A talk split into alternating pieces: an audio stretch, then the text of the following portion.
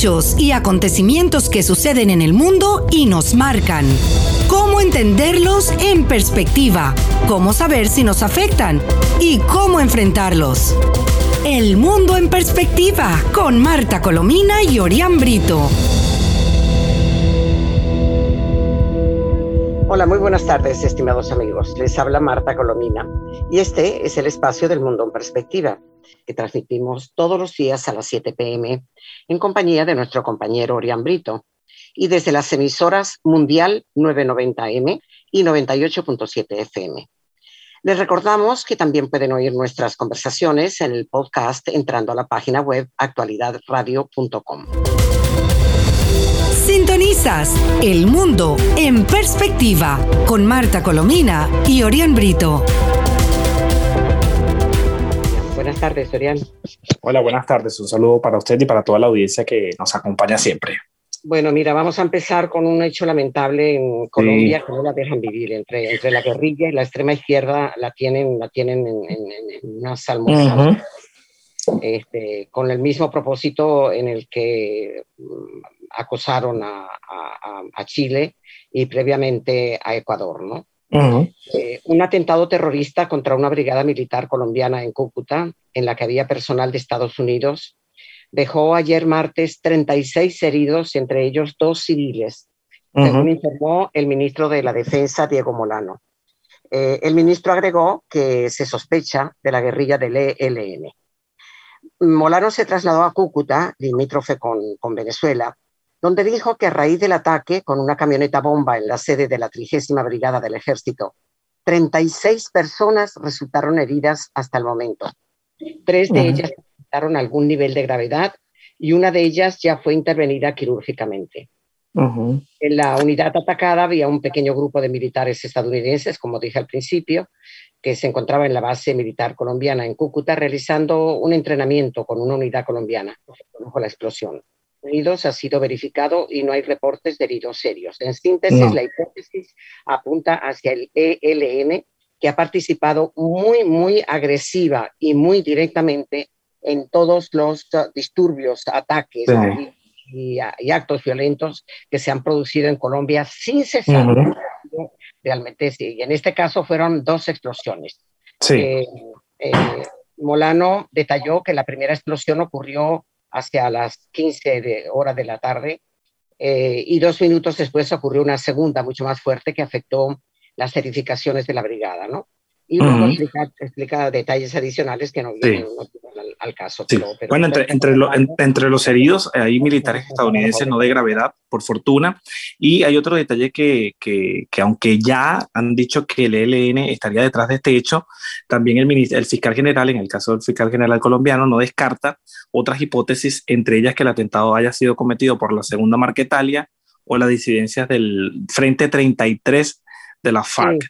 Sí, sí. Son hipótesis que también manejan y además muy cerca protegidos en Venezuela, ¿no? Así es, así es. Y, un atentado que se da, déjeme decirle. Para, para señalar la situación venezolana en el sentido de que no solamente eh, eh, Maduro no tiene control del espacio territorial eh, que controla lo entregó. la colombiana.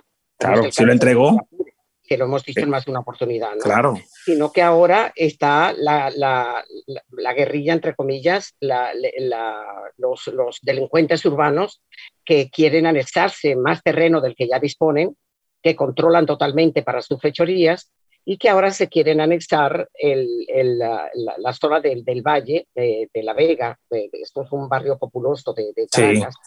Y fíjate tú que hoy aparecen unas declaraciones del doctor José Toro Harry, que es un, eh, venezolano muy informado en materia petrolera y también está muy pendiente de lo que ocurre en el país, y señala que el régimen ha estado dando desde hace tiempo entrenamiento militar a los delincuentes.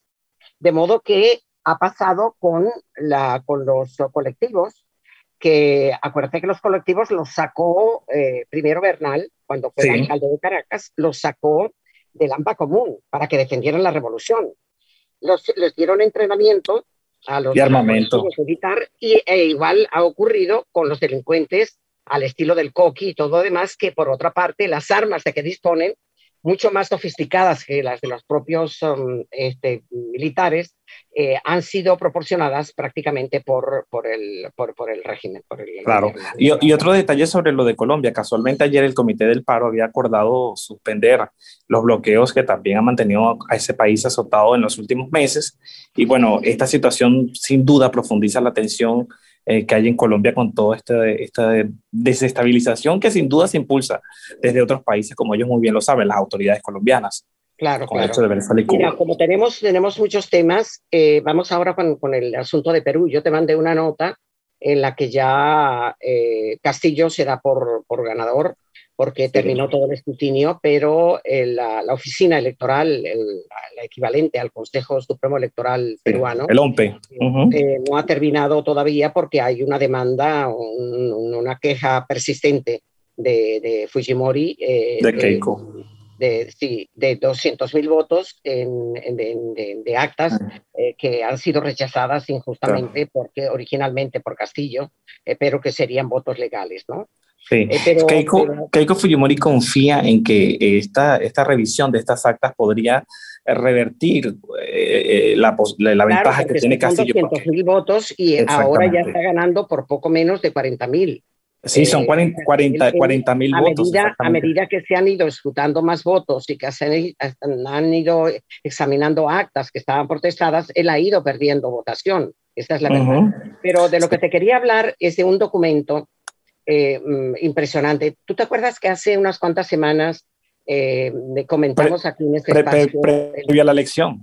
Que fue ministro de la Defensa, respecto a los planes que tenía la izquierda radical para apoderarse del Perú, ¿no?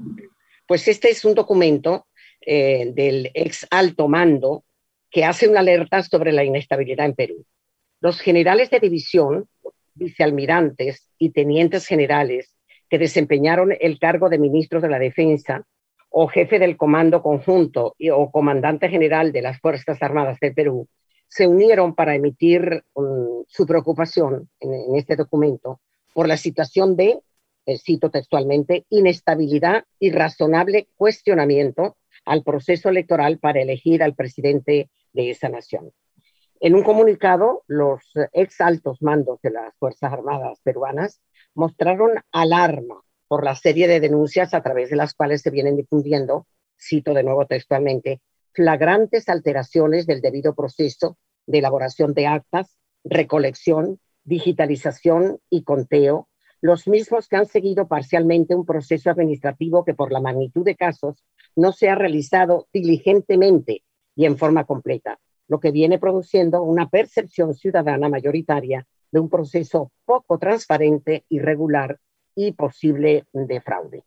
Bajo el título de Mandato Constitucional de Perú, los exaltos funcionarios reflexionaron además sobre la gran responsabilidad que atañe a los organismos electorales, de manera particular al Jurado Nacional de Elecciones, la JNE, el equivalente al Consejo Nacional Electoral, para que cumplan de manera confiable y transparente su mandato constitucional de, de nuevo comillas, asegurar que las elecciones traduzcan la expresión auténtica, libre y espontánea de los ciudadanos y que los escrutinios, sean reflejo exacto y oportuno de la voluntad del elector expresada en las urnas. Detalle además, finalidad dice que está por encima del procedimiento administrativo eh, ilegal que incluso de manera inaceptable e incomprensible se han aprobado y desaprobado el mismo día sin tener en cuenta si estos contribuyen al cumplimiento de este mandato constitucional, que es lo que debe primar sobre cualquier consideración. Recuerda que se está refiriendo estos militares eh, importantes al hecho de que la Junta Electoral eh, había aprobado eh, el hecho de aceptar todos los reclamos sobre, sobre diferentes actas de, que contenían votos reclamados por una u otra parte y que no, no cerrar el escrutinio ni dar, ni dar el, resultado definitivo. Sin revisarla. Pero resulta que tomaron una decisión tal que hoy y a las pocas horas dijeron, no, no, no, se cierra el proceso. Y esto es lo que están objetando los militares, porque no están tratando de manera igual a los dos candidatos. Claro. Y la, y la, situación en Perú es muy grave en las actuales circunstancias, donde existen dudas razonables sobre la manipulación de la documentación electoral y donde se requieren acciones decididas y firmes por parte de la J, del JNE. para velar por el cumplimiento restricto del citado mandato. Es decir, y vuelven las comillas, es decir, palabras textuales de los militares, establecer la verdad de la voluntad ciudadana y para cuyo propósito la Constitución y las leyes establecen claramente que es el JNE y solo ese organismo quien tiene competencia para administrar justicia en materia electoral y de manera particular en hechos inéditos y excepcionales como los que vienen sucediendo, donde no existe jurisprudencia previa. No hacerlo deslegitimaría el accionar de estos organismos y sus titulares, quienes tendrían que asumir las consecuencias de ello. A mí esto me parece, me parece muy grave. Es un documento demoledor sin duda y además Keiko Fujimori en las últimas horas yo vi en sus redes sociales que ha insistido en que va a agotar todas las instancias para que se acepten todos estos reclamos que ellos han hecho, porque además frente a un un resultado tan ajustado, lo más sensato, creo yo, sin ánimos de inmiscuirme en el tema, es que se revisen todo para que den mayor transparencia. Claro, Castillo, porque hay, hay, hay protestas eh, eh, razonables. Eh, claro. dicen, ¿no? Y bueno, hay otra nota que dice Perú vive otra semana de tensiones sin nuevo presidente. Ya hay solicitudes de repetición del proceso electoral. Pero Castillo dice que no. de irregularidades. Castillo, se niega que haya otro, otro, otro proceso electoral. Así lo ha dicho. Bien, sí. Mira, hay otra, otra nota que habla del, del desorden de, de, Venezuela, por más que ahora ha intervenido la, la, Cruz Roja eh, para, estar en el proceso, en el caótico proceso de... Proceso de vacunación. Mejor forma de describirlo imposible, así es. Resulta que España no está permitiendo, y otros países tampoco, la entrada de, la entrada de viajeros, venezolanos con tarjetas de vacunación que solo dicen Verocel. Sí. Resulta que el, el, la, CPR que hace en el aeropuerto, que cobran 60 dólares por la CPR, la, CDR, ¿cómo, se llama? La CPR. Sí, la, no, no, no, la, PCR, PCR. PCR. Bueno, resulta que el, el Consulado de España en Caracas aclaró que los viajeros que deseen entrar a ese país deben llevar una tarjeta de vacunación que incluya el nombre de la vacuna y no solo la tecnología que se usa para elaborar la vacuna. Eh, la aclaratoria fue hecha por las autoridades españolas en redes sociales luego de que personas que se han vacunado contra el COVID-19 en Venezuela señalaron que en sus tarjetas de vacunación, en la casilla donde se pide el nombre de la inmunización, solo pusieron Verocel. Y en algunos solo aparece Vero.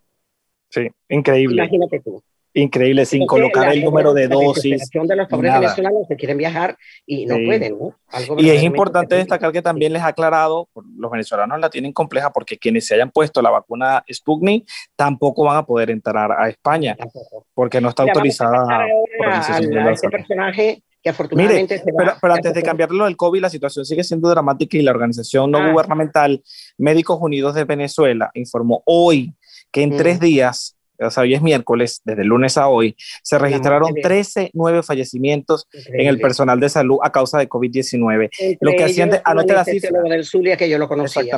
Oh, imagínense. Y la cifra ya alcanza los 651 trabajadores fallecidos. es el país donde los, los trabajadores de la salud han estado tan golpeados con la pandemia, ¿no? Así es.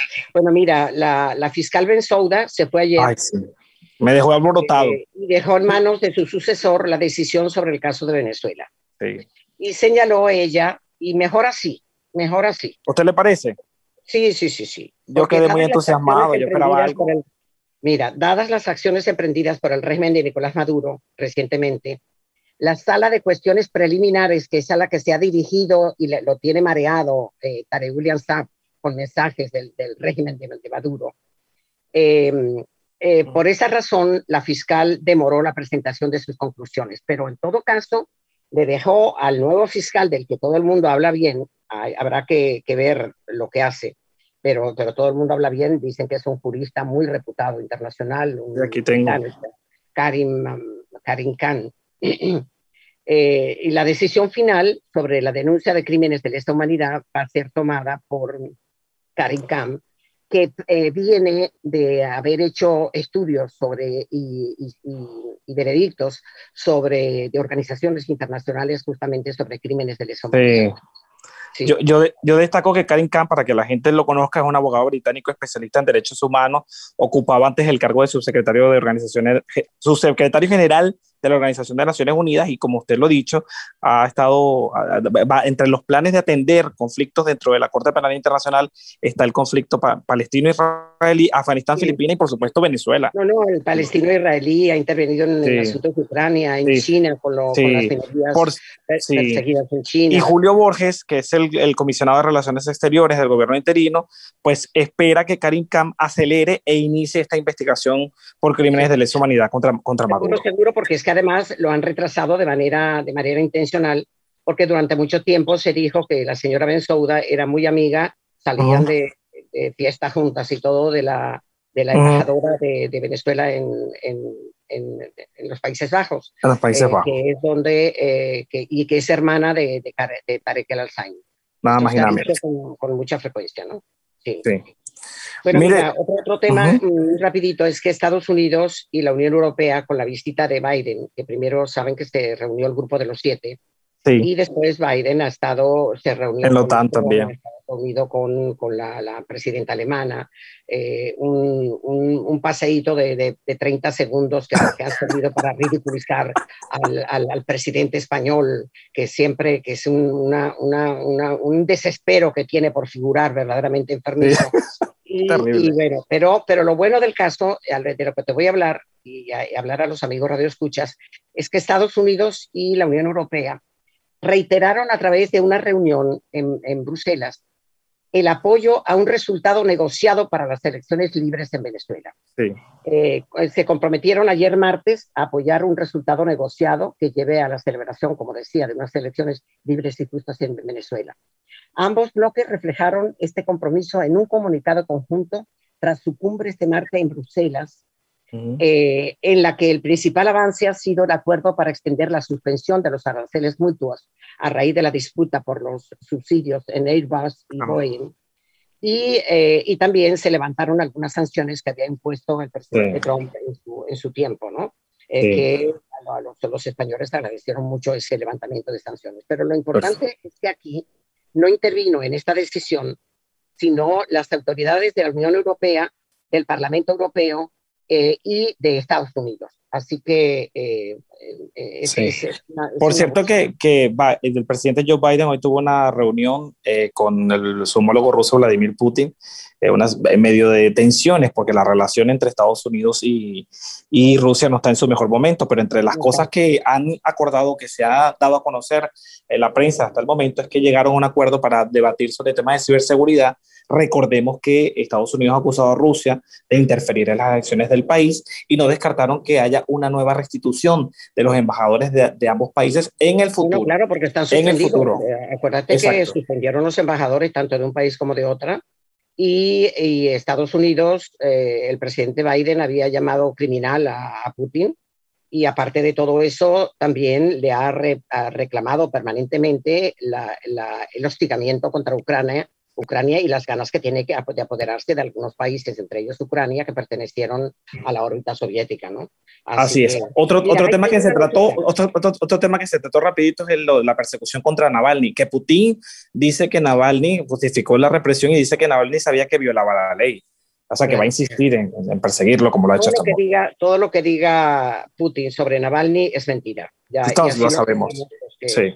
Estamos. Mira, eh, a propósito de la, de, la, de la, Corte Penal Internacional, que se me coló aquí un, papelito que, que, se me había olvidado, este, tú sabes que, que Tarek William Saab está diciendo que la CPI reconoció, y cito, la incuestionable colaboración del Estado venezolano en el examen preliminar.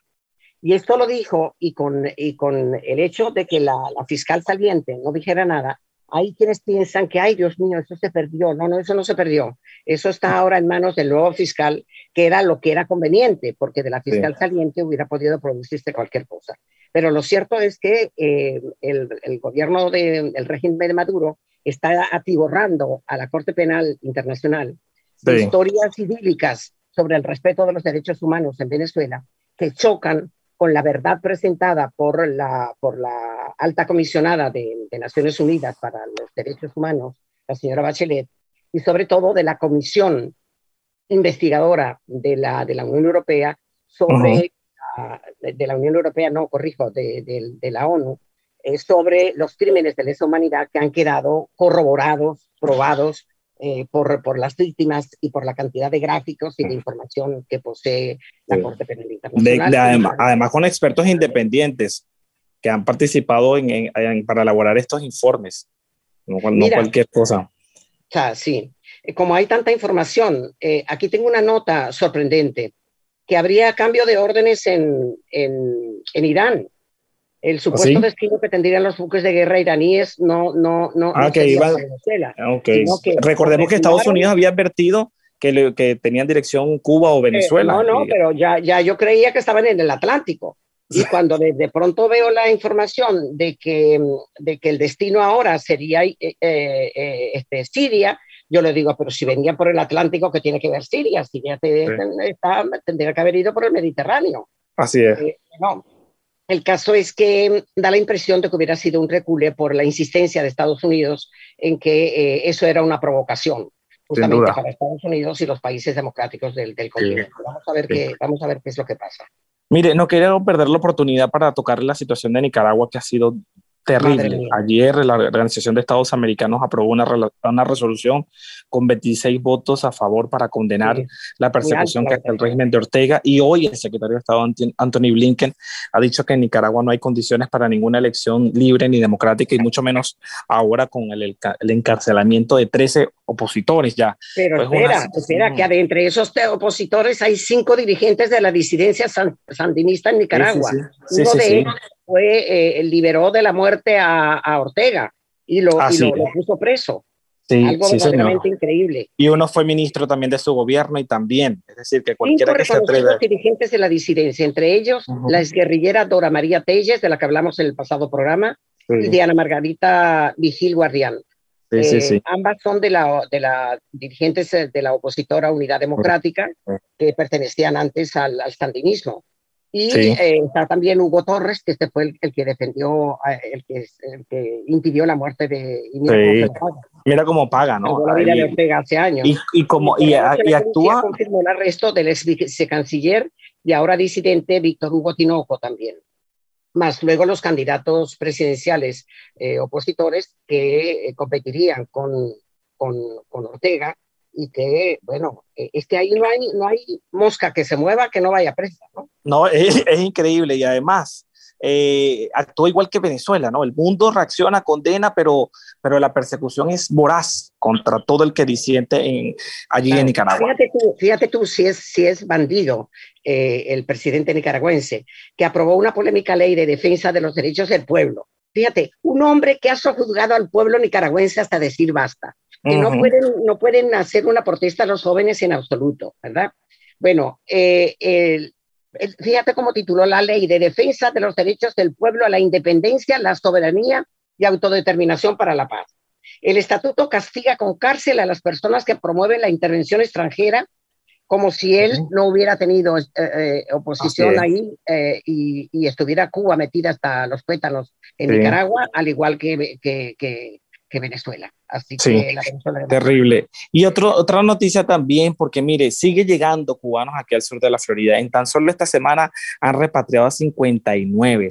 Eh, muchos creyeron que con un cambio de política iban a tener más facilidades de llegar a Estados Unidos, pero la situación sigue siendo muy compleja porque siguen saliendo, a pesar de que ya es claro eh, cómo la administración todavía no tiene ningún tipo de cambio eh, respecto a lo que impuso el presidente Trump a su llegada al, al, poder, ¿no? Pero sigue aquí llegando, llegando, llegando gente que escapa de la miseria que, que, que, sobreviven los cubanos allá en la isla. Claro, mira, otra, otra nota aquí que, que, es necesario comentar eh, sobre los disidentes de las FARC que están obligando a los pobres apureños a dejar sus casas en el Ripial, porque según lo que dice el, la ONG eh, Fundarredes, eh, el, resulta que en, los caseríos el Ripial y la Capilla aparentemente se preparan para un nuevo enfrentamiento con, militares o enfrentamiento entre facciones de las que es lo más probable, porque los militares venezolanos se fueron de ahí y abandonaron el territorio y prácticamente se lo concedieron a la guerrilla, ¿no? Así es.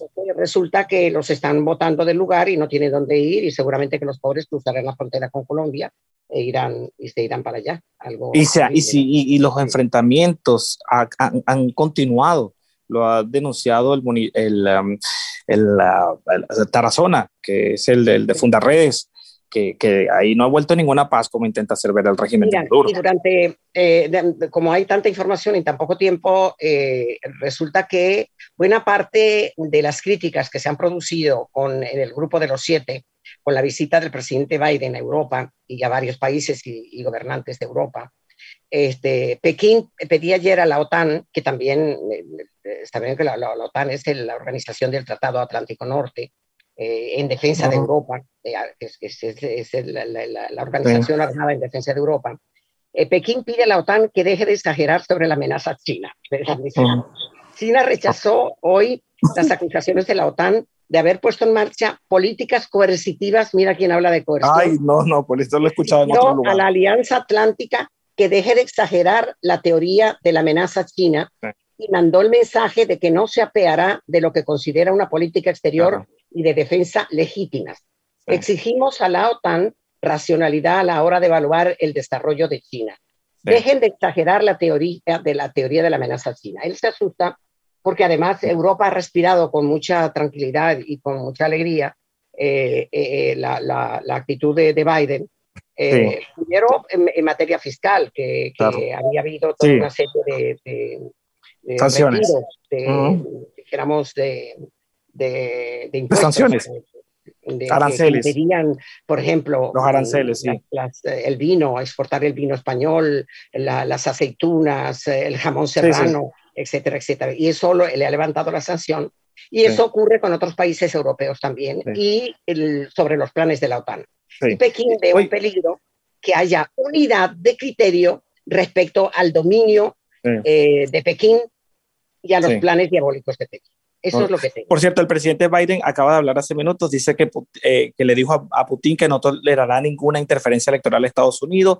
También le hizo saber que, eh, que las consecuencias serán devastadoras para Rusia si Alexei Navalny muere en prisión y le reiteró que su agenda no es contra Rusia, sino eh, es en favor de defender a Estados Unidos. Mira, ponemos un minuto, sí. No, bueno, no, segundito bueno, no. Bueno, porque te digo que PDVSA de estar muy contenta porque el, el, el, avión, la, la, compañía aérea Plus Ultra, a la que el gobierno español, que está endeudado hasta, hasta los tuétanos, le acaba de regalar 53 millones de euros, pues va a pagar de esos 6 millones a PDVSA porque le debe 6 millones de euros en gasolina. ¿Qué te parece? Dios mío.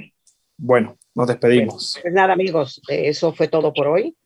Eh, tenemos noticias también de Cabo Verde y la respuesta totalmente constitucional de, Cabo Verde respecto a la extradición de, de, Alex Saab, de la que hablaremos el, la, próxima, el, próximo programa. Muchas gracias por su atención permanente. Hasta pronto. Hechos y acontecimientos que suceden en el mundo y nos marcan. Cómo entenderlos en perspectiva, cómo saber si nos afectan y cómo enfrentarlos. El mundo en perspectiva con Marta Colomina y Orián Brito.